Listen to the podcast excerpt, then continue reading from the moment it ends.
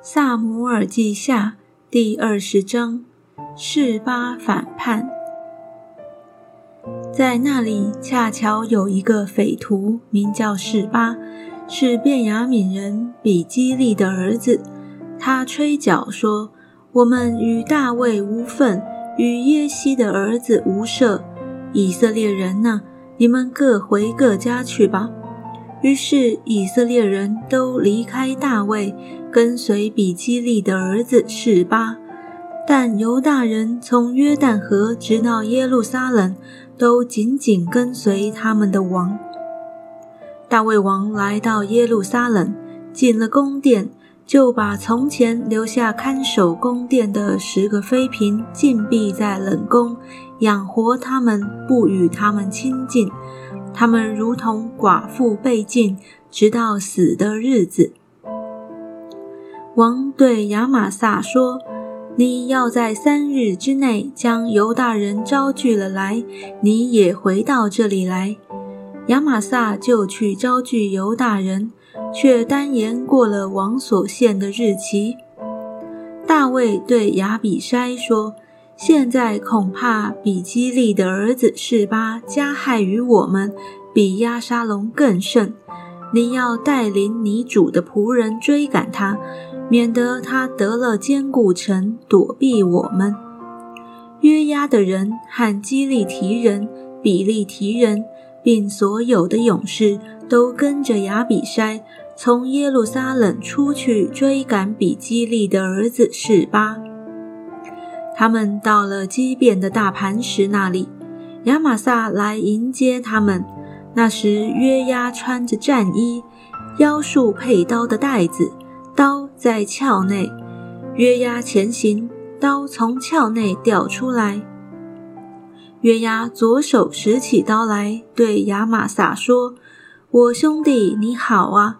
就用右手抓住亚玛撒的胡子，要与他亲嘴。亚玛撒没有防备约押手里所拿的刀，约押用刀刺入他的肚腹，他的肠子留在地上，没有再刺他，就死了。约押和他兄弟亚比筛往前追赶比基利的儿子示巴。有约押的一个少年人站在亚玛撒尸身旁边，对众人说：“谁喜悦约押？”谁归顺大卫，就当跟随约押去。亚玛撒在道路上滚在自己的鞋里，那人见众民经过，都站住，就把亚玛撒的尸身从路上挪到田间，用衣服遮盖。尸身从路上挪移之后，众民就都跟随约押去追赶比基利的儿子示巴。他走遍以色列各支派，直到伯马家的亚比拉，并比利人的全地，那些地方的人也都聚集跟随他。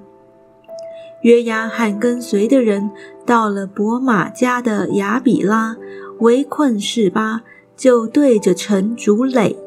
跟随约押的众民用锤撞城，要使城塌陷。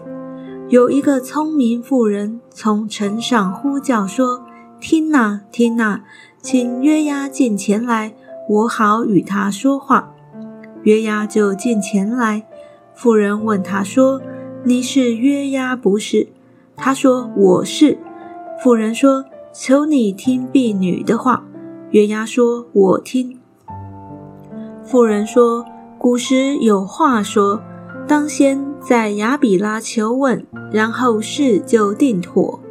我们这城的人在以色列人中是和平忠厚的，你为何要毁坏以色列中的大臣，吞灭耶和华的产业呢？约押回答说：“我绝不吞灭毁坏。